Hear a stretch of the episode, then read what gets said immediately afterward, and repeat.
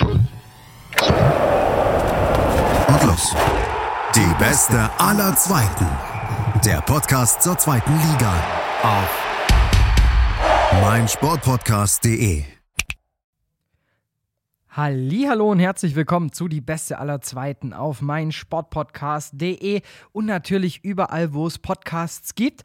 Heute dreht sich bei uns alles ein bisschen um den Tabellenkeller, denn man muss ja sagen, da wird jetzt gerade wieder fleißig gepunktet, bis auf ein Team, und zwar Erzgebirge Aue. Die lassen noch so ein bisschen federn, aber ansonsten, man hat auf einmal wieder mit Ingolstadt eine Truppe, die dran ist, Sandhausen, die jetzt hier nach und nach wieder die Spiele gewinnen und natürlich auch ordentlich Zündstoff jetzt unter der Woche gehabt, mit eben Teams, die jetzt am Wochenende wieder gepunktet haben im direkten Vergleich. Auf einmal Düsseldorf auf Rang 16, heißt gerade der Keller gibt auch schon wieder einiges her.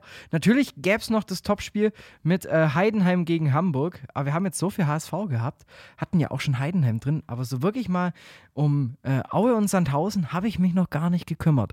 Und das soll sich heute ändern. Zum einen mit Sören Schneider. Er ist äh, Reporter beim Steigerfunk, heißt Fanradio und Blindenreportage bei Aue und äh, Vorstand bei den Wiesmut Kumpels. Und dann im zweiten Teil, da gehen wir mit Louis äh, Löser vom SV Sandhausen, der dort Reporter ist, ein bisschen auf die sportliche Situation gerade beim SVS ein. Heißt, es gibt ordentlich Gesprächsstoff, aber ich würde sagen, ähm, ich fange jetzt erstmal hier schön mit Aue an. In diesem Sinne, erstmal, hi Sören, schön, dass du Zeit gefunden hast.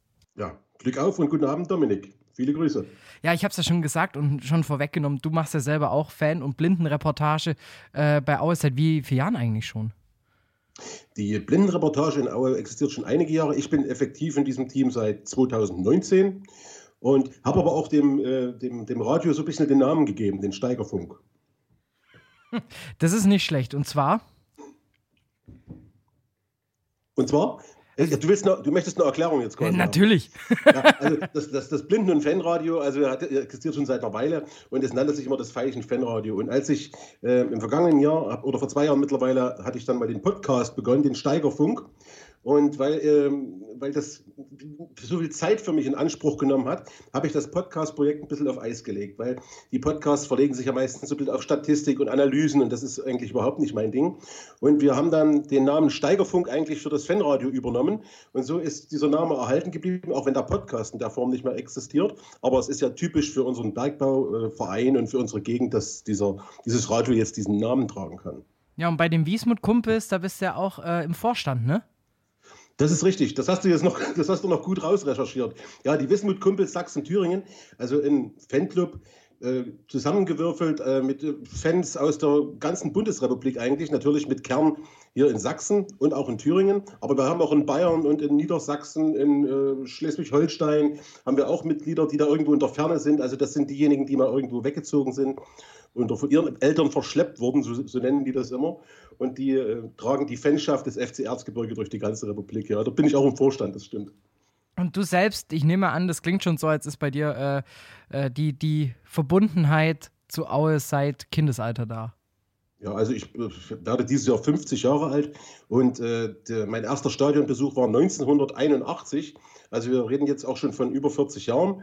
Und das im, als Erzgebirger bekommt man das ja quasi ja, mit, der, mit, der, mit der Muttermilch aufgesogen, ne, sagt man immer so schön. da gibt es keine zwei Meinungen, wenngleich in unserer Region im Erzgebirge, äh, da hast du Chemnitz und Zwickau direkt in der Nähe, das ist so ein Dreiländereck, wo drei Vereine ja rivalisieren eigentlich miteinander, aber da bleibt im, als Erzgebirger nur Wismut Aue, der FC Erzgebirge übrig. Ja, ist es eigentlich noch so, sagt man, sagt man, also reagiert man noch auf Wismut Aue? Ja, äh, also man muss es andersrum fragen. Wer reagiert auf FC Erzgebirge Aue? die, die, das ist tatsächlich so, denn die ganze Fanschaft, mich inklusive, äh, wir betrachten diesen Verein nach wie vor als Wismut Aue. Man, äh, ich, ich, will jetzt nicht so ins Detail gehen, was die Wismut angeht. Bergbaubetrieb äh, durch die Sowjetunion ja im Grunde geprägt, Uranförderung, um das mal ein bisschen anzureißen.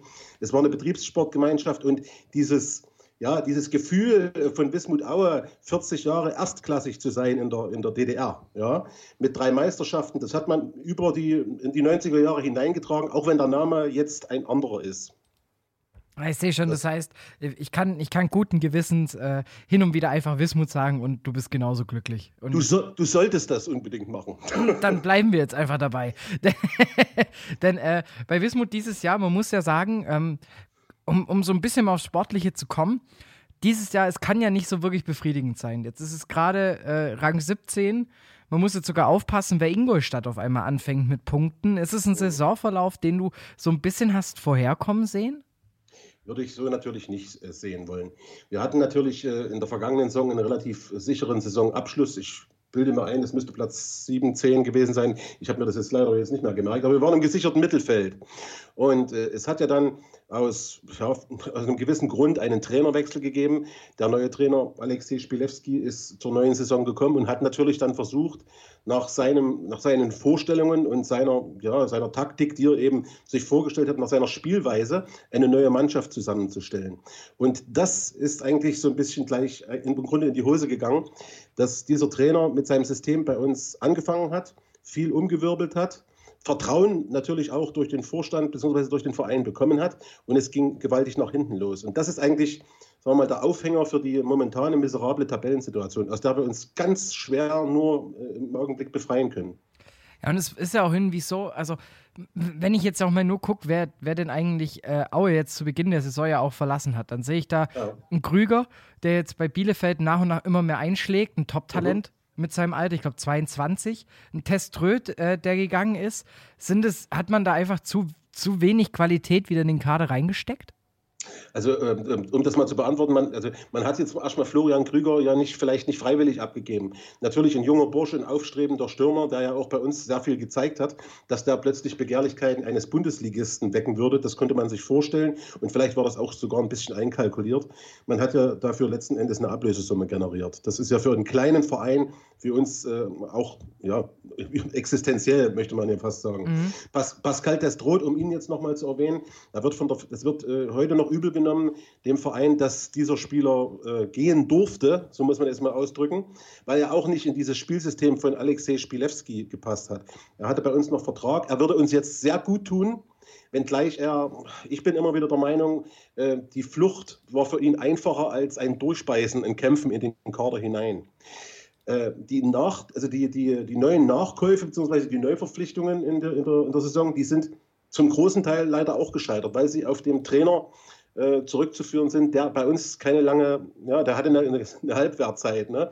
Im Grunde war es schnell wieder vorbei mit Herrn Spielewski. Und jetzt hängt, und jetzt hängt man eigentlich mit, mit einem gewissen, mit diesen Neueinkäufen da, die uns nicht weitergebracht haben. Ja, jetzt, wir haben schon öfters jetzt den neuen Trainer angesprochen, Pavel Dotschew. Ähm, für dich ein Mann, mit dem Aue jetzt noch die, das, ja, die, die Kehrtwende machen kann? Ja, man muss jetzt die Personalie Pavel Dotschew, er ist ja bei uns nicht, äh, ja, er ist bei uns per se Cheftrainer, aber er ist ja eigentlich Sportdirektor. Unser Trainer bzw. Teamchef ist Mark Hensel. Äh, Pavel Dotschew verfügt natürlich äh, über eine gewisse Geschichte in Aue. Er, er, ist, er hat eine gewisse Mentalität, die zu uns passt. Er hat mit uns auch den Aufstieg aus von der dritten in die zweite Liga geschafft als Trainer. Ähm, aber die sportliche Aufgabe liegt bei Mark Hensel. Und ich denke, dass je mehr Niederlagen jetzt immer wieder folgen, das schwindet auch ein bisschen das Selbstvertrauen auch in, in, die Mannschaft. Ich weiß nicht, inwiefern Mark Hensel an die Sache selbst noch glaubt. Aber die Initialzündung, weil das, um auf deine Frage zurückzukommen, Pavel Dotschew ist nicht die, die Sache jetzt, ähm, ihn als neuen Trainer zu bezeichnen, weil er hat im Prinzip in diesem äh, Ding ein bisschen eine untergeordnete Rolle. Weil Mark Hensel als Teamchef fungiert. Ich habe manchmal das Gefühl, man müsste da vielleicht mal mit neuen Besen arbeiten. Wenngleich Mark Hensel natürlich in Aue ja fast schon auch Ikonenstatus hat und ein Kämpfer ist und vielleicht manchmal noch zu sehr Spielermentalität hat als Trainermentalität. Ich weiß es nicht. Ich, man würde sich es anders wünschen und ich glaube, Mark, das ist einer der, der umgänglichsten ähm, Typen, die man sich im, im, im, äh, ja, beim FC Erzgebirge überhaupt vorstellen kann. Einer, der immer ein offenes Wort hat, einer, der äh, immer sympathisch ist und immer freundlich. Aber ob er es schafft, ich würde es ihm wünschen. Es wäre schade um ihn, wenn es anders wäre. Ja, was ja gerade, du, du, du beschreibst ihn mit viel Kampf, mit viel Leidenschaft, sind, sind ja alles Sachen, die jetzt zum Beispiel bei einem Spiel, wo man deutlich hätte äh, Big Points setzen können gegen Sandhausen, was man ja durchaus hat vermissen lassen. Ja, es ist natürlich, man, man, Mark Hensel schreibt man auch die Rolle des Motivators zu. Ne? Das soll seine, seine fußballerischen Sachverstand überhaupt nicht in den Schatten stellen. Aber er ist ein Motivator, er ist jemand, der pusht an der Linie, ne? der auch immer im Trainingsanzug und in kurzer Hose dasteht, um den Jungs zu zeigen, ich bin eigentlich noch genau einer von euch.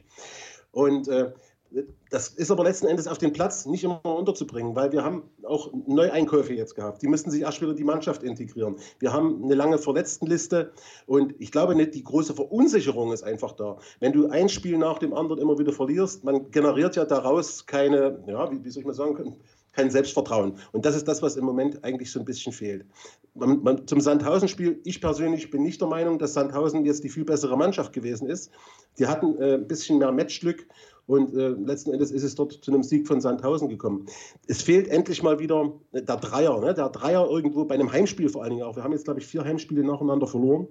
Und um das, wenn, wenn man das wieder hätte, ich denke, dann könnte man eine Trendwende einleiten. Also davon bin ich überzeugt, auch mit Mark Hensel natürlich. Wenn, wenn man sich den Saisonstart anguckt, sah es ja auch gar nicht so schlecht aus. Also wenn ich jetzt die Mannschaften angucke, gegen die ihr am Anfang unentschieden gespielt habt, ähm, mhm. dann ist es ja durchaus beachtlich. Also der Club im ersten Spieltag, dann kam ziemlich schnell, glaube ich, Schalke, wo ihr ein 1-1 abgeringt hattet. Gegen Pauli ja. habt ihr nicht verloren. Ähm, ja. Also von dem her, die Mannschaft zeigt ja irgendwie ja doch immer wieder, dass sie dass es ja eigentlich kann. Ich glaube, gegen den HSV ja auch ein Unentschieden. Also gegen die Top 6 sieht es eigentlich überhaupt nicht schlecht aus. Sieg gegen Heidenheim. Ähm, aber dann kommen mit, Mitstreiter mit, die, die da unten mit gefangen sind und dann hat man das Gefühl, dann geht es ja irgendwie wieder bei Null los. Ja, das ist, ähm, du, du, du, nennst es die Big Points, das ist richtig. Ähm, natürlich hat es aber trotzdem zwischen diesen äh, Big Points oder in der Summe hat es natürlich zu viele Niederlagen gegeben. Ich bilde mal ein, zwölf Niederlagen hat es schon gegeben, die auch teilweise hätten nicht sein müssen. Und ähm, ich, ich, bin, ich bin immer wieder der Auffassung, die drei, Punkte, die drei Punkte müssen endlich mal her. Und man muss mal zwei Spiele nacheinander in einer gewissen Konstanz irgendwo so ein bisschen gewinnen. Ne? Oder auch mal einen Sieg und einen Unentschieden. Aber bei uns kommen immer wieder die Niederlagen einfach, meine ich, auf Basis von fehlendem Selbstvertrauen. Und wir haben zwar mit Martin Mennel einen hervorragenden Kapitän, äh, in dem Pfosten, hinter den Pfosten stehen oder zwischen den Pfosten stehen und habe auch ein, zwei große Identifikationsfiguren noch in der Mannschaft, die in das Ruder ein bisschen rumreißen können. Aber die jungen, teilweise neu eingekauften Spieler, die vielleicht auch so die, die Identität äh, zum FC Erzgebirge, zur Wismut noch ein bisschen fehlt, denen begreiflich zu machen, dass sie mehr laufen müssen, dass sie mehr kämpfen müssen. Mir ist es manchmal so ein bisschen hergeschenkt, unsere Spiele. Mhm. So, ein bisschen, so ein bisschen Resignation oder ach, wieder nichts und dann rennen wir nicht mehr. Das ist vielleicht ein bisschen ungerecht, aber in die Richtung muss man sich das denken. Ich, ich denke immer, es fehlt so ein bisschen die Identifikation noch zum Club bei einigen Spielern. Ja, es ist natürlich auch gerade bei so einer traditionsträchtigen äh, Mannschaft, wie es dann eben auch bei Wismut Aue ist, da, da spielt es natürlich einen Riesenfaktor. Aber auf der anderen Seite, also klar, man muss sich identifizieren, da, da gebe ich dir voll und ganz recht, aber du hast halt trotzdem erst 17 Buden erzielt. Also, mhm. du, wenn, wenn, also natürlich wünscht man sich na, für, für so eine Siege und konstante Spiele, da brauchst du halt irgendwie auch einen Knips. Und ich glaube, außer Jonic hat er noch keine Ansatzweise um die fünf Buden gemacht. Nee, es sind eigentlich meistens Einzelspieler. Du hast Jonjic genannt, der hat, glaube ich, gegen euch speziell zwei Stück geschossen, bilde ich mir sogar ein. Im, Im, Hinspiel beim 2 zu 0, wo, als Heidenheim in Aue gespielt hat, müsste er zwei gemacht. Und man hat, ja, wie du sagst, nicht den richtigen Knipser. Der Knipser, das war Pascal Destroth, das war ein Florian Krüger. Und man hat es nicht geschafft, natürlich adäquaten Ersatz zu finden. Dass das relativ schwer ist und dass Stürmer natürlich auf dem Markt äh, rar gesät sind, zumindest die finanzierbaren Stürmer rar gesät sind ne, die, die dann auch was leisten. Das wissen wir vielleicht alle. Aber man hat keinen adäquaten Ersatz gefunden. Man hat es probiert, man hat äh, äh mehrere Spieler entweder ausgeliehen oder verpflichtet und deren Verpflichtung bzw. Leihe war natürlich dann auch in der Winterpause schon wieder vorbei. Und man hat jetzt äh, noch einen Angreifer geholt, der, der im Augenblick relativ gut mitspielt. Aber das, das, aber das ganze Gefüge ist in Aue äh, noch nicht so, dass man sagen kann, ihr seid ein Team. Ne? Das ist noch nicht so, dieses, dieses Team-Spirit fehlt mir. Ich habe das am Wochenende mal in einem Facebook-Video mal so ein bisschen bekannt gegeben, wie, wie ich das, wie, was ich davon halte. Ich glaube, wenn mehr Zusammenhalt wäre oder dass man sagt, dieser verschworene Haufen, wir müssen jetzt mal hier für diese Region und äh, mhm. äh, die, die Wismut bedeutet im, im Erzgebirge sehr viel, ja. Wir müssen einfach mal für diese Region jetzt hier kämpfen, bis wir, wir müssen Gras fressen und wenn wir verlieren, dann werden wir trotzdem beklatscht. Das fehlt so ein bisschen. Es ist, es ist momentan so eine, für, für mich von vielen eine laxe Haltung. Wie, wie, wie würdest du sagen, wie kriegt man sowas wieder raus? Weil an sich, ähm, natürlich, die ZuschauerInnen, die merken sowas schnell. Da kann man sowas auch gut ansprechen, aber im Endeffekt, du musst es ja irgendwie an den Verein ranbringen. Und wobei nicht mal an den Verein, da glaube ich mir auch, weil da hängen ja auch Arbeitsstellen dran, da weiß ja auch jeder, um was es geht. Du musst es ja irgendwie an, an das Personal auf den Platz bringen. Ja, das ist, das ist ja genau der Hintergrund. Äh, der, der soziale Gedanke, weil du sagst Arbeitsplätze, da spielt natürlich für mich auch eine entscheidende Rolle. Ich äh, ich sage immer, die, die Jungs spielen, ihr spielt ja nicht nur für euch. Ihr spielt für alle Leute, die hier dranhängen an diesem Club, ne? mit, mit Herz und Seele. Und das, das geht um Arbeitsplätze vom, äh, vom, ich sag mal, vom Geschäftsführer bis hin zur, zur, zur Toilettenfrau oder zu der Frau am Catering, am Bratwurststand. Die hängen alle in dieser Kette irgendwo drin. Und für, für die alle müsst ihr laufen. Und das ist immer so das Credo, was ich versuche so ein bisschen auszugeben. Ne? Und ich habe manchmal so ein bisschen den Eindruck, dass, dass wir auch, vielleicht ich auch, so ein bisschen scheitern. Wir haben so einen Zwiespalt zwischen dieser Erzgebirgs-Wismut-Romantik und, und der Wirklichkeit des knallharten Profifußballs. Ne? Früher bei der Wismut, die Spieler, die haben teilweise ja, 10, 15 Jahre nur für diesen Club gespielt in der DDR. Mhm. Und sind niemals gewechselt oder das war ja ein anderes System. Und heute ist das so ein Kommen und Gehen und so die Identifikation. Ich klopfe mir auf mein Brustlogo als Spieler. Ich bin nur für Aue da. Das fehlt mir komplett. Das, das zu verinnerlichen ist, ist wirklich schwer. Da, müsst, da kannst du mir vielleicht ein Rezept geben.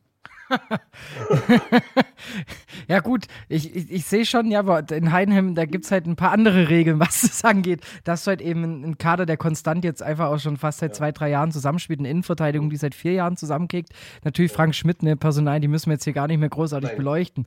Ähm, aber es ist ja trotzdem auch, also es, es ist ja nicht nur ein Problem, das jetzt, das jetzt Wiesmund Aue hat, sondern damit kämpfen ja alle Vereine im Endeffekt in Liga 2. Also es ist ja, natürlich ist es schön, wenn du jemanden hast, der da vorangeht und auf, auf, auf die, auf, aufs, aufs Wappen, auf der Brust draufschlägt. Aber wenn du dann halt im Endeffekt jemanden hast, äh, schlechtes Beispiel wie Max Kruse, wenn der nächste große Vertrag kommt, ist er halt auch weg. Da kann der noch so lange drauf geklopft haben.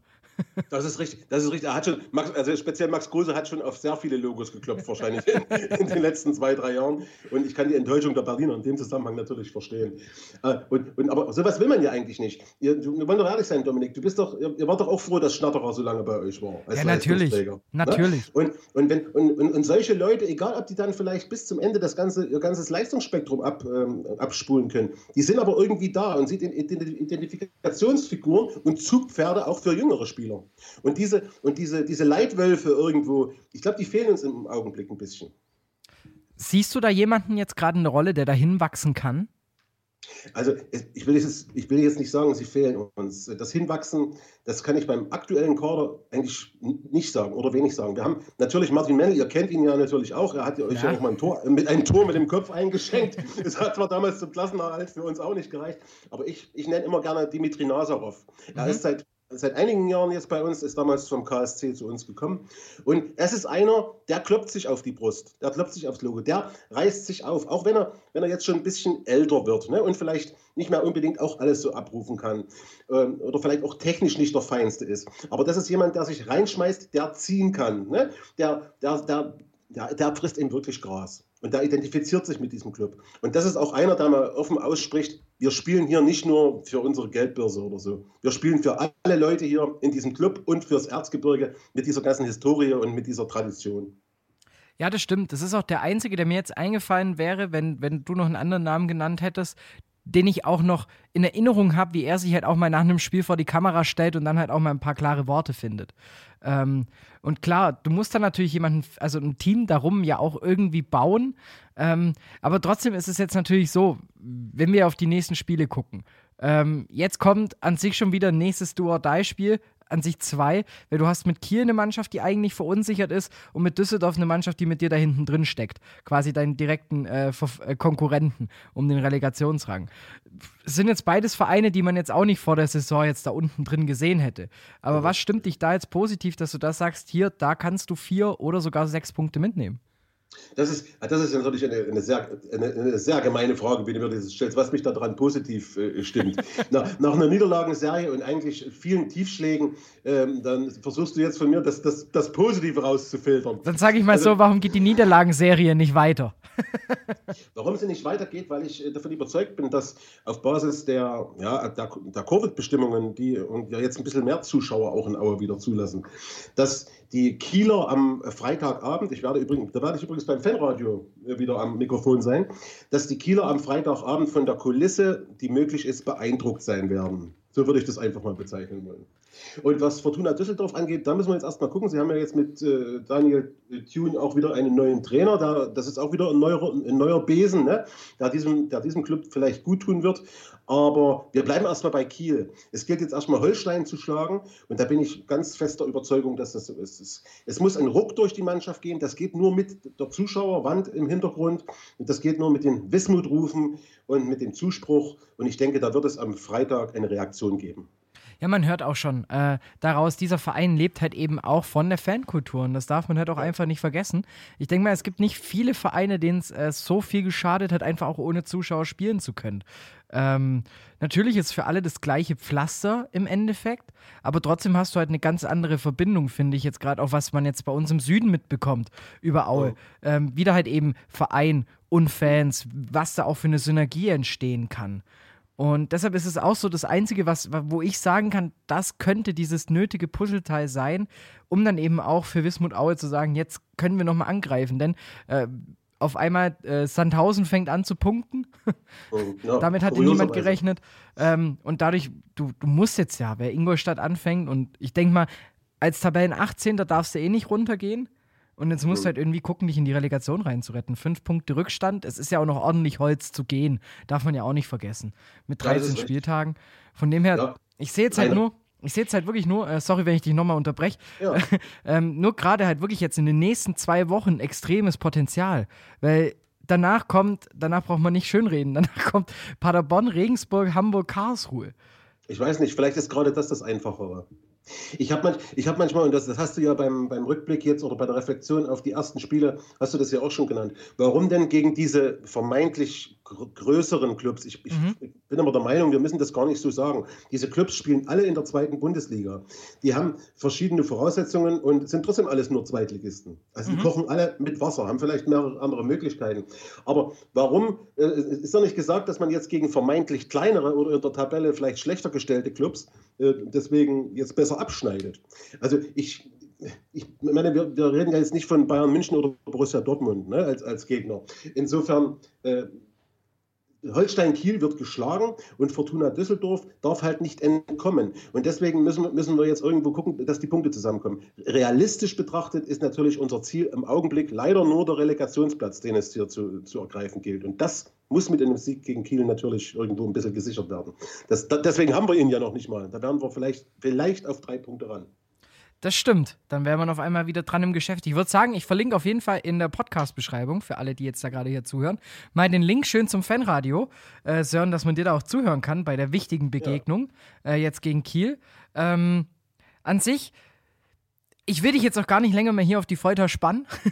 Wir haben über oh. das auf die Folter spannen. Es gibt wohl einen Preis zu gewinnen jetzt. Ich bekomme jetzt einen Preis. Genau, du bekommst jetzt einen Preis und ähm, das machen wir wirklich. Komm, so, so viel Zeit muss sein.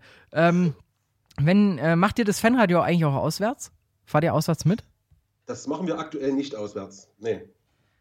Schade, weil sonst hätte ich gesagt, wenn du dann mit nach Heinheim gekommen wärst dann, äh, und jetzt das Spiel richtig tippst, dann hättest du von mir ein Bier bekommen. Oh, ein Bier. Also, so würde ich mal sagen, nicht gleich auf einmal austrinken. Ne? Bei, bei solchen großen Preisen, da muss ich mir das einteilen. Ich bin Schwabe, was soll ich machen? nee, äh, gib mal deinen Tipp ab. Äh, du sagst, ihr gewinnt wie hoch? Du redest jetzt vom Spiel gegen Holstein Kiel. Genau. Ich bin bei 1 zu 0. Reicht. Hm. Ja, das reicht. Wir, wir sagen ja immer gerne, das sagen sich wahrscheinlich viele andere Fans auch, lieber also irgendwo ein dreckiges 1 zu 0, das ist bei uns immer so ein Standardtipp. Und äh, ich denke nicht, dass wir für zwei Tore gut sind im Moment. Ich lasse mich gerne eines Besseren belehren. Aber äh, hinten bleibt, äh, also unser Kasten bleibt diesmal sauber. Martin wird das jetzt reißen, dieses Mal. Diesmal ist es zu null für uns, aber dann würde ich sagen, dein Wort in Gottes Ohren. Äh, oder wie man ja bei euch ja auch sagt, sag mal Glück auch auf hinten raus, also so als Verabschiedung eigentlich? Ja, also Glück, Glück auf, also Glück auf ist ja nur für euch, äh, die, die nicht des Erzgebirgischen mächtig sind. Das heißt ja, das wird ja anders ausgesprochen. Ne? Das heißt eigentlich Glück auf. Klick, Klick auf. auf. Das, das, ist ja ein Wort. Und das sagt man zur Begrüßung, zur Verabschiedung. Es ist, es ist ähm, praktisch immer einsetzbar. Und deswegen, ja, Glück auf. Dann jetzt ein Klick auf und äh, ich ziehe mein Mikrofon runter, Sören, und würde sagen, ja. die letzten Worte, äh, die gehören jetzt dir. Die letzten Worte gehören mir. Ich, äh, liebe, liebe, Zuhörerinnen und Zuhörer hier vom Podcast, ich habe mich sehr gefreut, dass Dominik mich eingeladen hat. Ähm, ich hoffe, ihr fiebert mit, wenn der FC Erzgebirge Aue am kommenden Freitag gegen Holstein Kiel antritt. Denn wir möchten ja auch in der nächsten Saison wieder in der zweiten Bundesliga spielen und diese wichtigen Duelle gegen Heidenheim, die in der Vergangenheit schon sehr viel eine Rolle gespielt haben, die möchten wir wiederholen. In diesem Sinne, Klick auf und vielen Dank. Schatz, ich bin neu verliebt. Was? Da drüben. Das ist er. Aber das ist ein Auto. Ja, eben. Mit ihm habe ich alles richtig gemacht. Wunschauto einfach kaufen, verkaufen oder leasen. Bei Autoscout24. Alles richtig gemacht. Jetzt endlich mal ein Gast und auch ein Verein, über den ich jetzt das ist gut, so ein kleinen Heimvorteil schon fast habe. Ich muss nicht mehr ganz so weit reisen. Vorhin noch kurz im Erzgebirge einen Stopp gemacht. Äh, reise ich jetzt einfach mal nur die A6 ein bisschen hoch, was ja für mich da unten ja schon gefühlt ist. Es ist ja ein Heimspiel. Naja, Spaß beiseite. In diesem Sinne jetzt, wir quatschen über den SV Sandhausen. Da habe ich mir den Reporter Louis Löser geschnappt und deshalb, man muss ja gleich mal einsteigen bei Sandhausen. Natürlich am Anfang schön, dass du Zeit gefunden hast. Aber ihr seid ja gerade das Team der Stunde. Ja, freut mich auch, dass ich gleich einen Tag nach einem Sieg wieder hier dabei sein darf. Äh, ich war auch erst gestern noch in Karlsruhe und habe das Ganze begleiten dürfen und äh, hat ja vor noch einer Woche noch nicht so rosig ausgesehen. Jetzt zwei Siege in Folge und äh, gegen Ingolstadt hat man dann am Wochenende die Gelegenheit, neun Punkte draus zu machen aus dieser unfreiwilligen englischen Woche. Also läuft gerade. Ja, und vor allem, es kommt ja auch so ein bisschen aus dem Nichts. Denn äh, Sandhausen war ja mit Aue schon ziemlich abgeschlagen und jetzt auf einmal steht man überm Strich. Ja, und dazu kommt ja auch noch wieder dieses Wechselwirrwarr. Es gab jetzt auch wieder acht Neuverpflichtungen während der Winterpause. Also ähm, da wusste ich auch nicht so ganz genau, was da auf mich wartet, ähm, als ich mich am Samstag noch gegen Aue äh, auf unsere Reporterplätze gesetzt habe. Aber ähm, bisher sieht es ja ganz gut aus. Scheint so, als würde sich da jetzt langsam auch wieder eine Mannschaft zusammenfinden, die da an einem Strang zieht, nachdem jetzt wieder Leute gegangen sind, die erst ein halbes Jahr da waren, mit äh, zum Beispiel Charleston Benchop oder auch Gaudino, der jetzt verliehen wurde, obwohl er erst im Sommer kam. Also da scheint sich jetzt wieder ein Gebilde zusammenzufügen und ich hoffe doch, dass es, dass dieser Trend sich fortsetzt und dass das jetzt nicht nur eine Momentaufnahme ist. Es war ja allgemein, du hast schon angesprochen, allein ja nur der 31.01. So viel Bewegung, wie es da allein nur beim SVS gab, gab es in manchen Ligen gefühlt gar nicht. Ähm, Berko kam, wenn mich nicht alles täuscht. Dribul äh, war am 31.01. Dann ähm, wurde Uaim äh, der Vertrag aufgelöst. Gaudino hast du angesprochen. De Ville kam auf einmal und dann noch, noch äh, Kujol. Ähm, also es war ja wirklich, da ging es ja Schlag auf Schlag. Ja, danach gab es auch noch ein äh, recht aufschlussreiches Interview mit äh, unserem Sportdirektor, ähm, mit Mikhail Kabaja, der meinte, dass das auch nicht so ganz geplant war, dass da eben Benchop und Gaudino erst kurz vor Schluss äh, erklärt haben, dass sie dann doch lieber den Verein verlassen wollen. Der eine eben dauerhaft nach Sittard mit äh, Benchop und ähm, Gaudino, der einfach auch eine unglückliche Saison hatte mit seiner Corona-Erkrankung, die ihn für mehrere Monate außer Gefecht gesetzt hat, der jetzt wieder in die Schweiz zum SCR Alltag per Laie gewechselt ist. Und dann musste man eben kurzfristig reagieren. Und ich finde, mit Berko und Tribol hat man da auf jeden Fall schon zwei, die schon gezeigt haben, dass sie es können. Und auch De Ville hat gute Ansätze gezeigt in der kurzen Spielzeit, die er bekommen hat. Tribul war jetzt gleich zweimal von Beginn an und hat über die 90 Minuten durchgespielt gegen Karlsruhe, gegen Auer, obwohl er ja erst von der Woche überhaupt herkam und hat da echt äh, ordentlich was weggearbeitet vor der Abwehr. Ich habe ihn gestern in unserer Reportage auch äh, Staubsauger genannt, weil er wirklich da einen Ball nach dem anderen, entweder mit dem Kopf oder sonst wie alle Bälle, die halt zwischen die beiden Ketten kamen, hat er äh, sich geschnappt und hat sie dann direkt wieder verteilt. Und ähm, Berko durfte jetzt gestern von Beginn an ran, nachdem Kinzombie leider ähm, ausgefallen ist, obwohl er ja gegen Aue noch ein sehr gutes Spiel gezeigt hat. Hat mir auch sehr leid getan für ihn, aber auch Berko direkt wieder ähm, hat sich da super eingefügt und äh, wenn, es, wenn es so weitergeht, dann äh, ist er auch ein super Ersatz jetzt für Kinzombie, der ja selbst vorher erst äh, lange gebraucht hat, um sich überhaupt in die Stadt zu, reinzuarbeiten. Deswegen tut mir es auch wirklich leid, dass er jetzt ähm, mit äh, erkrankt ausfällt. Ich glaube, es gab immer noch keine offizielle Bestätigung, was es wirklich ist, aber äh, ich habe gestern nur gehört, dass er wohl eine Krankheit haben soll. Ähm, und DeVille, ja, bei dem fand ich bisher vor allem seinen Twitter-Auftritt lustig. Hab heute wieder gesehen, da hat irgendein Aue-Fan irgendwie äh, Beleidigung unter einen Sandhausen-Post gepackt und von wegen, ihr steigt eh ab und er hat einfach nur so mit so einem Smiley das geteilt. Also das fand ich auch sehr lustig und aber hat aber auch gegen Aue zum Beispiel gleich mal, als er da reinkam, ordentlich Alarm gemacht. Da haben sie ja auch noch ordentlich aufs 3-0 gedrückt. Sollte dann leider nicht sein. Er hatte auch eine gute Chance, die dann kurz vor der Linie geklärt wurde. Also ähm, da kann man auch gespannt sein, aber da scheinen sie gute Schnapper gemacht zu haben. Bei Qual kann ich noch nichts bewerten, der stand noch nicht im Kader. Er hat auch bisher bei Stuttgart 2 äh, nicht viel gespielt. Vorher in der, kam ja aus Australien im Sommer, hat da in der A-League ein bisschen gespielt, aber da fällt es mir noch schwer, ihn zu bewerten. Ja, dann kommt ja auch noch jetzt äh, mit Ahmed Kutucu, ist ja auch noch ein Spieler mit, mit enormem Potenzial und enormen Ansätzen, ja auch noch in der Offensive. Dann hat man mit äh, Testrot jemanden, den man im Aue noch sehr, sehr hinterher weint, aber auf der anderen Seite jetzt natürlich auch für euch die Buden macht. Heißt ja an sich, die Offensive darf ja jetzt eigentlich, Stand jetzt, nicht mehr das Problem sein. Ja, das durfte er ja auch fast schon vorher nicht. Man darf ja auch nicht vergessen, dass Sandhausen eigentlich auch noch einen Caterwell hat, der jetzt äh, mittlerweile suspendiert wurde, wo man sich geeinigt hat, dass er den Club verlassen darf im Sommer. Ähm, auch so wieder so ein kleines, so ein, so ein typisches Sandhauser Missverständnis, will man da fast schon sagen, weil letztes Jahr war er ja noch der Top-Torjäger und jetzt ist er einfach unter Schwarz ein bisschen äh, rausgefallen aus der ersten Elf, da Schwarz dann doch lieber mit nur einem nominellen Stürmer spielen lässt und er ist dem ein bisschen zum Opfer gefallen und die Rolle auf der Bank scheint ihm nicht so zu liegen und jetzt ist er halt gar nicht mehr im Kader. Also da hat, ich finde die Qualität, die war die ganze Zeit schon da, aber man hatte eben, es hat irgendwie nicht so ganz gepasst, das Teamgefüge und ich glaube, das haben sie jetzt ganz gut äh, aufgeräumt in der Winterpause oder in dieser Wintertransferperiode. Ähm, und du sagst, man hat einfach äh, schon auch Breite im Kader und kann eben Spieler auch eins zu eins ersetzen, wie man es jetzt zum Beispiel bei Berko gesehen hat, ähm, der dann für Kinsomi reinkam. Auf der anderen Seite Suku hat sich auch immer mehr zu einer Säule ähm, herauskristallisiert, hat echt auch gute Spiele zuletzt gemacht. Und dann hast du da trotzdem noch immer so ein S-Wein auf der Bank sitzen, Kutucu, der, ich glaube, ich weiß gar nicht, ob der reinkam gestern überhaupt. Also ähm, da hat man schon einiges an Qualität und das sieht in der Defensive ja auch nicht unbedingt anders aus. Also da hat man zum Beispiel die Außenverteidigerposition ja auch doppelt besetzt. Auf der einen Seite Sika Okoroji, auf der anderen Seite Diekmeyer und Aldini, die sich gerade mit Gelbsperren abwechseln. Jetzt fällt Aldini gegen Ingolstadt gesperrt aus, nachdem Diekmeyer zuletzt gefehlt hat gegen Aue.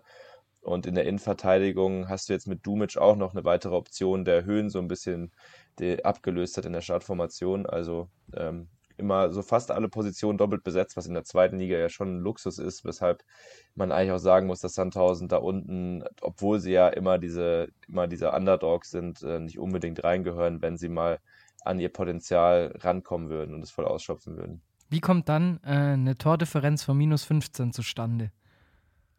Ähm, ich sag mal, nur ein Spiel, das war das Hinspiel gegen Darmstadt, weil das ging 1 zu 6 aus. Da hat man allein schon minus 5 fabriziert. Ähm, ja, insgesamt äh, ist es aber trotzdem so, dass diese Saison, was ja eigentlich immer früher die Stärke war von Sandhausen, dass man zumindest mal hinten die Null stehen hatte. Das war ja auch so ein Credo damals unter Alois Schwarz, als der zum ersten Mal Sandhausen trainiert hat. Ich weiß noch, da gab, ich weiß gar nicht, wie viele 0 zu 0 es da gab. Und nachdem er übernommen hat, hat es nicht sofort geklappt. Also da gab es eben dann auch so Spiele wie gegen Darmstadt. Äh, ich bin mir gerade, doch, das war, glaube ich, schon in seiner Amtszeit. Und ähm, mittlerweile hat er es ja aber auch geschafft, jetzt zuletzt von den letzten vier Spielen dreimal zu null gegen Regensburg. Das war halt wirklich eine bodenlose Leistung. Da das Spiel muss man so ein bisschen ausklammern, aber gegen äh, Düsseldorf, gegen äh, Aue und gegen Karlsruhe jetzt nichts anbrennen lassen und auch gegen Karlsruhe gestern ähm, haben sie irgendwann auch so nach dem 1 in der zweiten Halbzeit, als sie 1-0 geführt haben, gab es so 20, 30 Minuten, wo sie eigentlich gar nichts mehr nach vorne gemacht haben.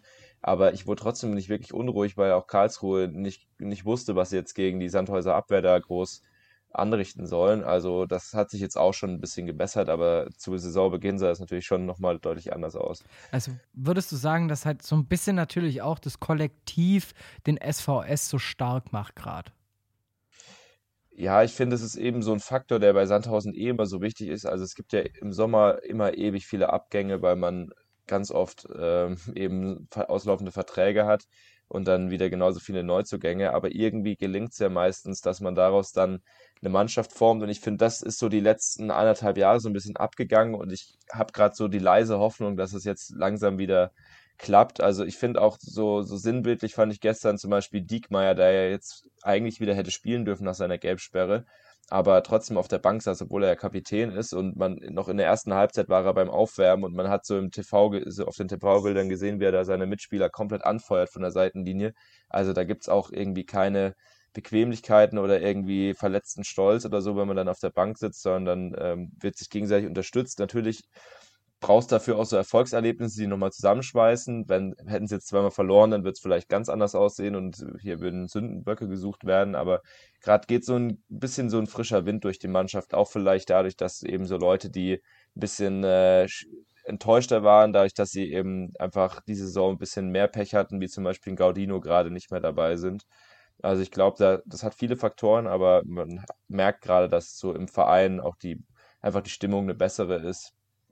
Auch mit den Fans, da gab es auch immer mal wieder kleinere Nicklichkeiten, auch gegenüber dem Sportdirektor Kabacha ist da oft äh, bisschen äh, Ärger da, was bei 24 Zugängen und 23 Abgängen innerhalb von einer Spielzeit natürlich auch nachvollziehbar ist, aber momentan sieht es da auch sehr gut aus wenn du gerade so ein bisschen die Fans äh, mit ansprichst, wie würdest du sagen, ist denn einfach so die, die, die Beziehung und allgemein auch die Bindung der Fans zum Verein? Weil es ist ja so, Sandhausen in der zweiten Liga, es ist jetzt egal, ob äh, das beim Abstieg vom HSV war, war ja mit Heidenheim da nicht anders. Äh, man wird ja immer nur belächelt. Also äh, aufgrund der Zuschauerzahlen, der Fanszene etc. Aber wie ist es, wie ist da dein Eindruck davon? Also für mich war das damals ja auch fast schon ein bisschen neu, als ich nach Sandhausen kam, weil ich bin ursprünglich kein Sandhausen-Fan, auch wenn ich aus der Region komme und bin jetzt seit äh, vier Jahren dem Verein verbunden durch meine Reportertätigkeit. Und ja, natürlich ist eine relativ kleine Fanszene, aber die, ähm, die wissen schon, wie sie auch dann ihren, ihren Unmut äh, äh, oder ihren Ärger breit machen, wenn, wenn was ist und ähm, dann auch aber trotzdem auch immer sehr unterstützend da sind. Da gibt es viel Dialog, auch mit vor allem mit unserem Fanbeauftragten Tim Merten, unter dessen Obhut ja auch unsere Blindenreportage liegt. Ähm, ich finde, diese, was du sagst mit diesem Belächeln, ich glaube, da gibt es auch so schon echt auch dieses so richtig, richtige Selbstironie in die, äh, in was das angeht. Und das finde ich eigentlich auch immer sehr sympathisch an Sandhausen, dass man eben sich dem bewusst ist, dass man so ein bisschen dieser Liga-Zwerg ist und damit gerne auch spielt. Und das finde ich, das finde ich eigentlich immer, was einem so, was diesen Club so ausmacht ein bisschen. Und ähm, ja, also momentan stimmt die, stimmt eben dieses Verhältnis ganz gut zwischen Mannschaft und Fans. Ähm, es sind natürlich jetzt de deutlich weniger als bei vielleicht anderen Vereinen, aber es ist ja trotzdem im halt etwas kleiner skaliert trotzdem die gleichen Dinge. Was äh, in Sandhausen vielleicht nochmal so ein bisschen was Besonderes ist, dass einfach die, die, die Spieler halt doch mal deutlich näher, äh, dass man den, dass man den Spielern auch nochmal deutlich näher kommen kann, allein durch die Begebenheiten, dass wenn, wenn ein Heimspiel ist, dann parken die vorm Stadion und laufen einmal zu Fuß rüber. Ich weiß noch, Kevin Behrens damals ist immer mit dem Fahrrad angereist gekommen und man konnte ihn da ganz normal mit dem quatschen. Und da ist jetzt auch nicht so, dass man da irgendwie, dass dann die Leute, irgendwie die Sandhäuser, da ohnmächtig vor den Spielern stehen, sondern das ist so ein bisschen halt diese Kurpfälzer Art, die ich auch so gerne mag, dass man da mit einem quatscht, als wäre es irgendwie der Nachbar oder so, weil man es ist sich eh jeder per Du und so. Also das ist auch mal sehr lustig, wenn dann, ja, wie unser Presseeingang ist auch direkt neben, ist unter, beziehungsweise der VIP und der Presseeingang ist auch direkt äh, da, wo die Mannschaftsbusse parken. Also nach dem Spiel läuft man da auch zwangsläufig den Spielern über den Weg. Also das ist äh, alles noch sehr familiär und das ist auch so eine Sache, die mir in Sandhausen sehr gut gefällt. Und dann kommt ja noch hinzu, dass Sandhausen nicht nur den Vorteil hat von einem sehr familiären Umfeld, sondern eben auch ein Verein ist, der sehr, sehr gerne die Großen ärgert. Ähm, wenn man jetzt nicht mal das nächste Spiel nimmt, darüber kommen wir gleich nämlich noch zu quatschen, sondern die zwei Spiele danach, dann, oder, oder halt die nächsten Wochen danach, dann kannst du ja richtig ärgern. Und ich glaube, das ist ja auch eine Rolle, die Sandhausen sehr, sehr gerne annimmt. Ja, also Sandhausen mag ja wirklich am liebsten, wenn, wenn, wenn, äh, wenn sie quasi in dieser Underdog-Rolle sind, egal ob es jetzt gegen HSV ist oder gegen Werder. Ich habe da so viele Spiele, an die ich gerne zurückdenke. Jetzt auch das Hinspiel gegen Werder, das 2-2, was man auch easy hätte gewinnen können, wenn man da nicht sich hinten am Ende noch so dumm äh, einen rein einschenken lässt, kurz vor Schluss. Also da, das ist ja so das, was auch Sandhausen so ein bisschen ausmacht. Jetzt letztes Jahr war es ja so, dass sie irgendwie auswärts nur ein einziges Mal gewinnen konnten. Diese Saison ist es gleich fünfmal. weil normalerweise ist es auch so, so eine Geschichte, dass Sandhausen das erst, äh, dass das Team erst nochmal deutlich motivierter wird, dadurch, wenn sie quasi äh, einen Haufen Leute gegen sich haben. Also das ist ja teilweise so, dass Heimspiele zu Auswärtsspielen werden, wenn so große Teams da sind. Wenn ich an Bremen denke, da waren, glaube ich, mehr Grüne da als Sandhäuser. Und ähm, diese, diese Stimmung, ich glaube, die Mannschaft saugt sowas auch auf, wenn man an so Leute wie Dennis Diekmeyer denkt, der findet sowas ja geil, der stellt sich da auch vor die Tribüne und provoziert am liebsten noch, wenn irgendwas ist. Also das, das liegt Sandhausen und auf die Spiele freue ich mich auch immer persönlich am meisten, nicht nur wegen den großen Namen, sondern weil du auch einfach weißt, dass ähm, egal, ob es jetzt eine Niederlage oder ein Sieg wird oder ein Unentschieden, du bist am Ende trotzdem auf jeden Fall nie sauer auf die Mannschaft, weil die da ihr Herz auf dem Rasen lassen, meistens zumindest. Ja, wichtig wäre vor allem so eine Leistung mit Herz auf dem Rasen lassen. Jetzt ja eben auch beim kommenden Spiel gegen Ingolstadt. Denn der Schein darf halt eben auch nicht trügen, weil ich finde, es ist so ein richtig schönes Spiel zu gucken, wo jetzt gerade Sandhausen wirklich steht. Wenn du dieses Spiel gewinnst, dann hast du so einen Puffer auf die Abstiegszone, dann kann dir gefühlt schon nicht mehr viel passieren. Dann, dann also, dann musst du es einfach selber spielerisch einfach auch verkacken. Und wenn du dieses Spiel aber verlierst, dann machst du natürlich die Liga wieder extrem spannend, vor allem eben auch den Abstiegskampf. Ja, und äh, solche Spiele, die, da, da, denen vertraue ich dann auch nicht so ganz, so diesen Ausgangslagen. Ich meine, Sandhausen spielt auch am Sonntag. Die, da werden dann auch schon einige Konkurrenten im Abstiegskampf ihre Partien absolviert haben und sollte die Ausgangslage dann sogar so aussehen, dass man irgendwie mit einem Sieg bis auf zwölf vorrücken kann, dann hoffe ich doch, dass die da nicht Muffensausen bekommen. Also ich bin mir auch noch nicht so ganz, irgendwie vertraue ich dem Braten noch nicht so ganz, dass sie da wirklich mit neun Punkten aus dieser englischen Woche rausgehen, weil es irgendwie fast schon zu, äh, zu märchenhaft wäre, nachdem die Ausgangslage, wie du hast vorhin angesprochen, vor einer Woche noch deutlich anders aussah. Jetzt hat man plötzlich wieder alle Karten in der Hand und das hätte ich auch nicht so ganz gedacht, so im Verlauf der Saison. Also Sandhausen hat es ja immer wieder geschafft, aus den unmöglichsten Lagen irgendwie nochmal die Klasse zu halten. Aber ich glaube, ich hatte mal eine Statistik irgendwann zwischendurch nach so 10 oder 15 Spieltagen, dass man da sogar eine schlechtere Bilanz hatte als in dieser Saison, wo man ja eigentlich hätte absteigen müssen, hätte Duisburg nicht den Zwangsabstieg kassiert. Also da, dass man jetzt so gut dasteht, hätte ich auch nicht unbedingt gedacht. Und jetzt muss man aber auch wirklich dann ähm, darf man das jetzt nicht äh, verspielen, vor allem in letzter, wenn man sich letzte Woche ansieht, was Ingolstadt da abgeliefert hat gegen Nürnberg. Also Ingolstadt ist ja auch schon so ein bisschen nach dem Motto tot geglaubte Leben länger jetzt unter Rüdiger Rehm plötzlich 5-0 gegen Nürnberg gewinnen.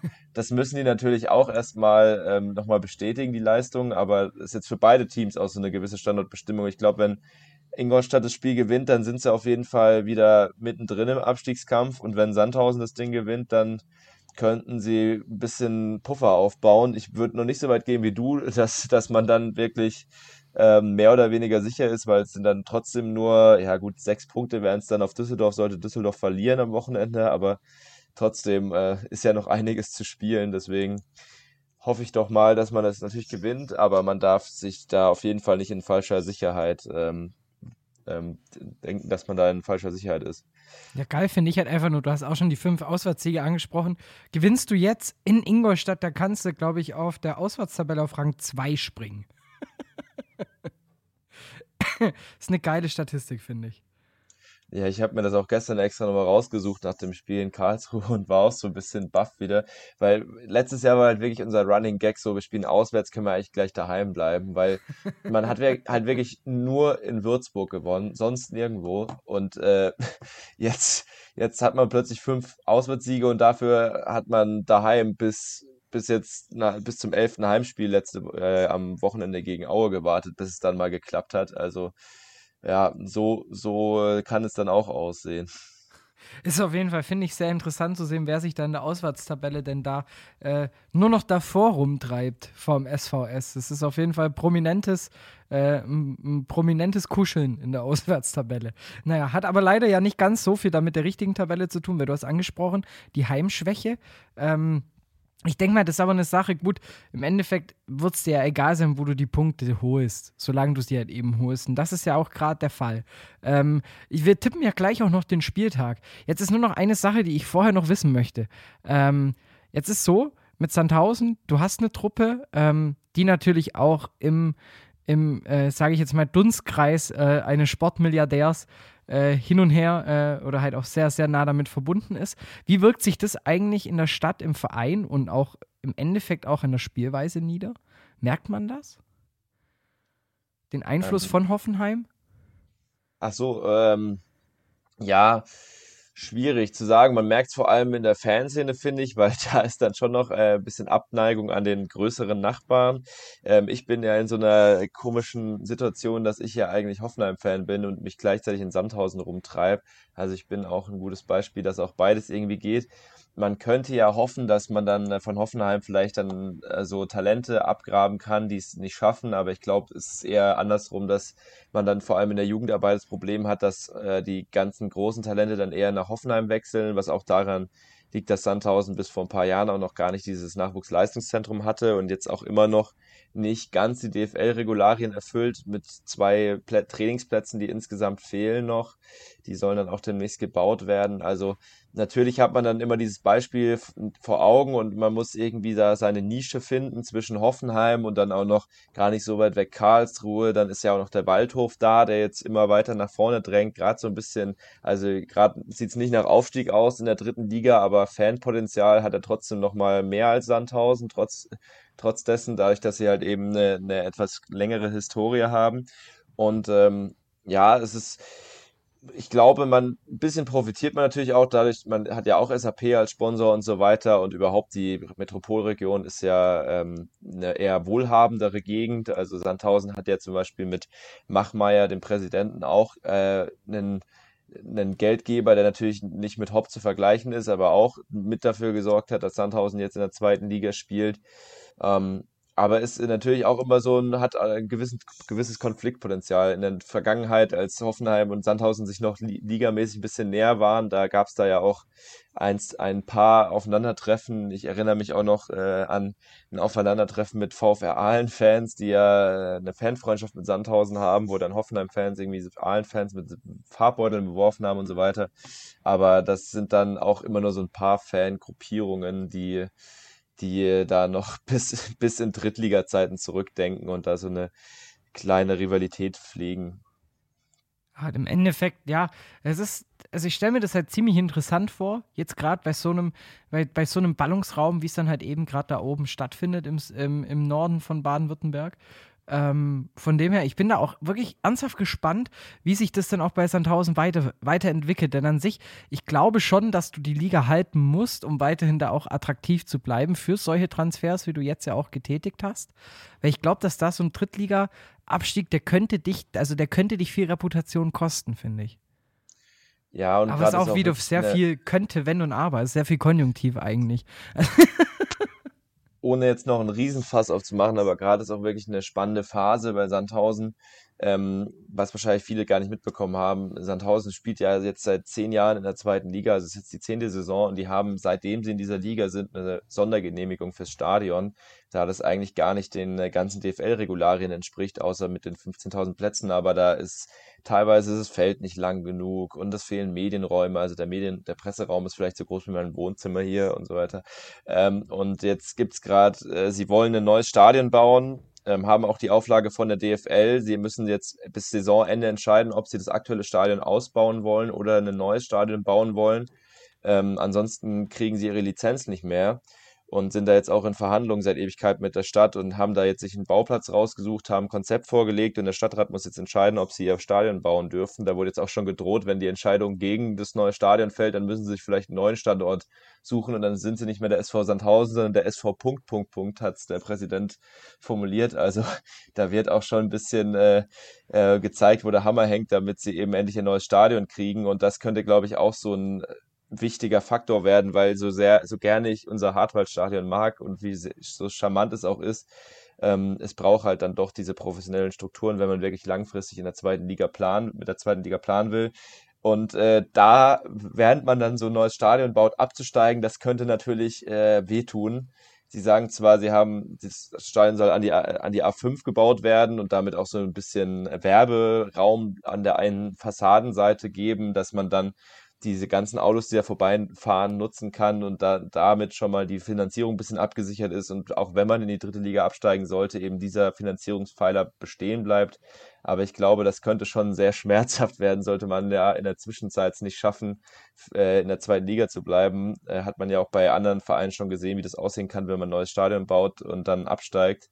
Da kann es plötzlich ganz schnell ganz nach unten gehen. Deswegen muss man da natürlich sehr vorsichtig vorangehen, aber ich glaube, es ist zwingend notwendig, ähm, um dann langfristig da oben mitspielen zu können, weil wie gesagt, es, zu dem Stadion, das ist ja nicht nur das Stadion, da müssen auch zwei neue Trainingsplätze dazukommen, weil man momentan einfach zu weniger hat. Äh, dadurch musste auch die zweite Mannschaft abgemeldet werden, gar nicht aus strategischen Gründen, wie man es in Wolfsburg oder so macht, sondern wirklich, weil sie einfach nicht genug Trainingsplätze hatten. Das ist auf jeden Fall eine Entwicklung, finde ich, in der Causa, die deutlich interessant ist. Aber ähm, vielleicht noch ein Fakt zum Stadion im Allgemeinen, was ich ziemlich, ziemlich witzig finde. Ähm, ne, wenn du es komplett auslastest, sind noch 200 Einwohner im Dorf. Irgendwie ja. so. Es ist äh, ziemlich, ziemlich, ziemlich, kommt auf ziemlich null raus.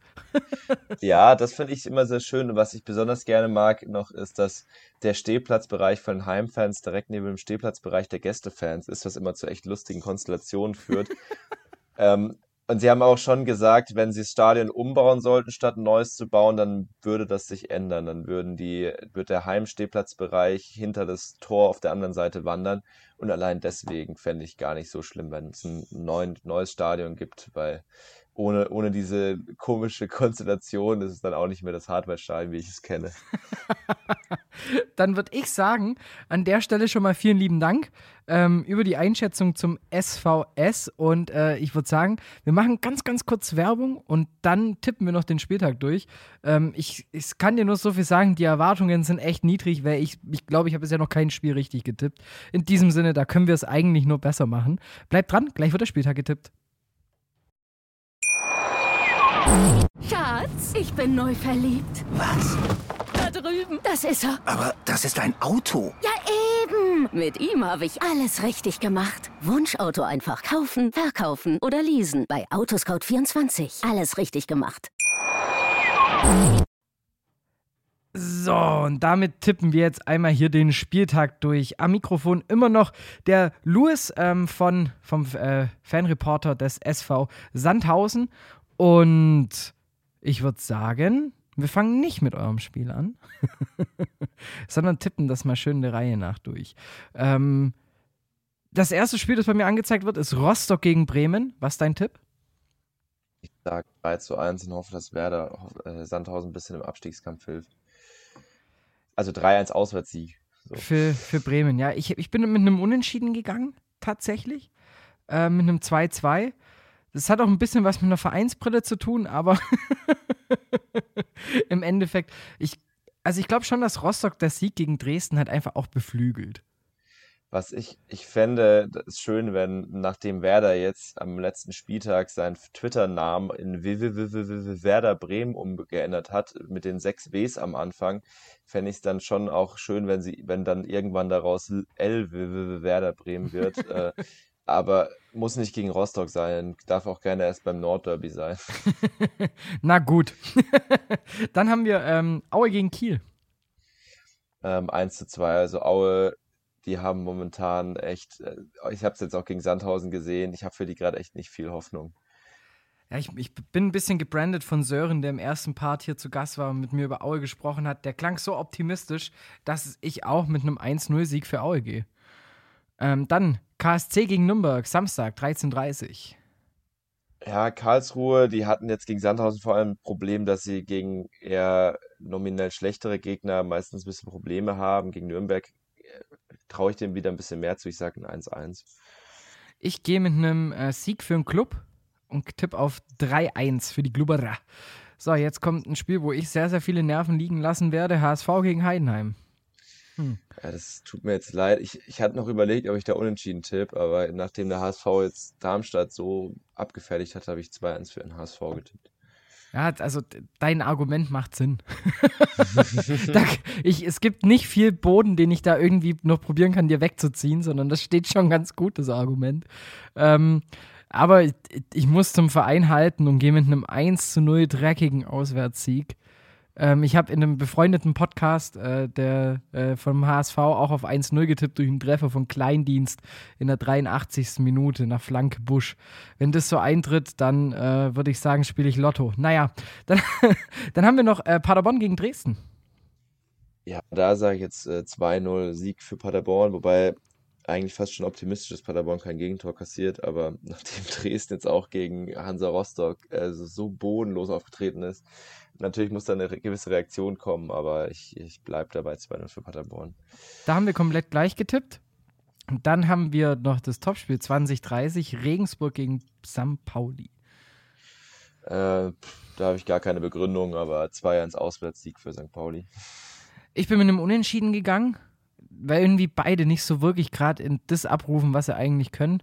Ähm, deshalb dachte ich mir, das ist so ein klassisches 2-2. Mal gespannt. So, Sonntag, jetzt wird es langsam auch für dich interessanter. Düsseldorf-Schalke. Ich glaube, der Trainerwechsel wird da auch nicht viel bringen. Also, ich glaube, Düsseldorf setzt auch seine Torlos-Serie fort und 0 zu 2. Da bist du ja noch human. Ich habe 1 zu 4 getippt äh, für S04. Aber immerhin schießen sie ein Tor bei dir. Ja, das stimmt. Also ich lasse schon mal die Torflaute beenden. Das hab, das, das, ich habe mir da den, äh, zum Vorbild den VfB genommen, der jetzt ja auch die Torlos-Serie beenden konnte. Und dann dachte ich mir, vielleicht schafft es ja Düsseldorf auch. Dann äh, Hannover gegen Darmstadt. Äh, 1 zu 3, sage ich. Ich glaube, Darmstadt, äh, die zeigen jetzt mal eine Reaktion. Und dann, und ich hoffe es zumindest, damit Hannover da ein bisschen weiter unten drin bleibt. Also ich bin auch, ich bin mir auch ziemlich sicher, dass Darmstadt gewinnt. Nur, also mich hat Hannover für 10 Minuten beeindruckt letzte Woche. Für 10 Minuten. Aber das wird halt auch nicht gegen Darmstadt reichen. Und deshalb gehe ich da mit dem gleichen Ergebnis wie schon das Spiel in Heidenheim. Und zwar äh, 3 zu 1 wird Hannover verlieren. Ähm, so, und jetzt Ingolstadt gegen Sandhausen. Ja, ich habe es ja schon gesagt, ich brauche den Braten noch nicht so richtig. Deswegen sage ich jetzt einfach mal ein 1 zu 1, auch weil ich das gegen den KSC getippt habe und positiv überrascht wurde. Und dann, äh, wenn man mit nicht zu hohen äh, Erwartungen rangeht, dann kann man nur, ähm, kann man auch nicht enttäuscht werden. Ne? Also das heißt, du, du tippst quasi mit System nach dem Motto, hier, ich habe das letzte Mal schon 1-1 getippt, dann wird Sandhausen gewinnen. ja, genau. Ich sehe schon, ich sehe schon, da wird mit allen Mitteln wird hier gespielt. Ähm, nee, also Unentschieden wäre irgendwie ein interessantes Ergebnis, ja, aber ich kann es mir nicht vorstellen. Ich finde, dafür ist gerade einfach der SVS ein bisschen zu stark. Ähm, zwar Ingolstadt, ja, das 5-0 war aber für mich, glaube ich, einfach nur mein Ausrutscher nach oben. Ähm, von dem her, es wird ein geiles Spiel, glaube ich. Es werden noch Tore fallen. Ähm, deshalb, ich tippe auf einen 2 zu 3 Auswärtssieg. Dein, äh, dein Wort in Gottes Ohr. das war mir schon klar, dass du das unterschreiben wirst. Zu gewinnen gibt es wie immer nichts. Ähm, außer vielleicht äh, viel Erfolg äh, äh, in den sozialen Netzwerken. Ihr könnt auch gerne mal selber äh, mittippen.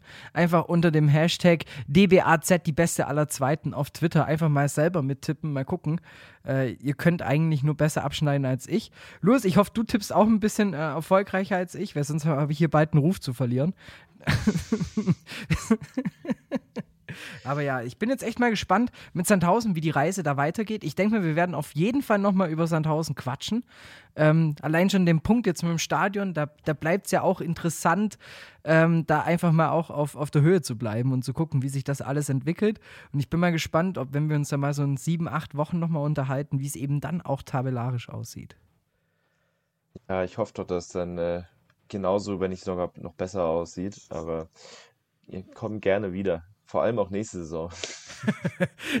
das würde ich sagen, ist eigentlich das perfekte Schlusswort. Aber ich würde dir gerne noch äh, den Rahmen hier bieten, äh, dass ich jetzt hier erstmal mein Mikrofon runterziehe. Dir erstmal hier äh, vielen Dank, dass du dir die Zeit genommen hast, mit mir über den SVS zu quatschen. Euch viel Erfolg im nächsten Spiel. Mein Mikrofon geht jetzt runter und das, das, das, das letzte Statement des Podcasts, das gehört dir.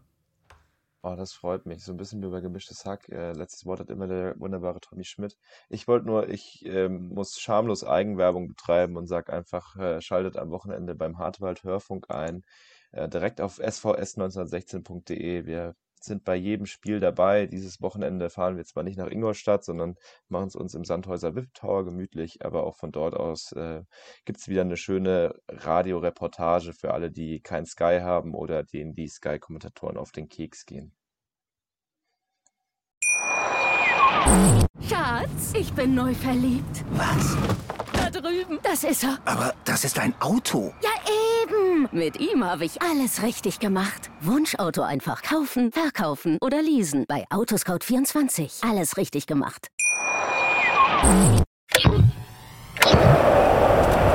Und los.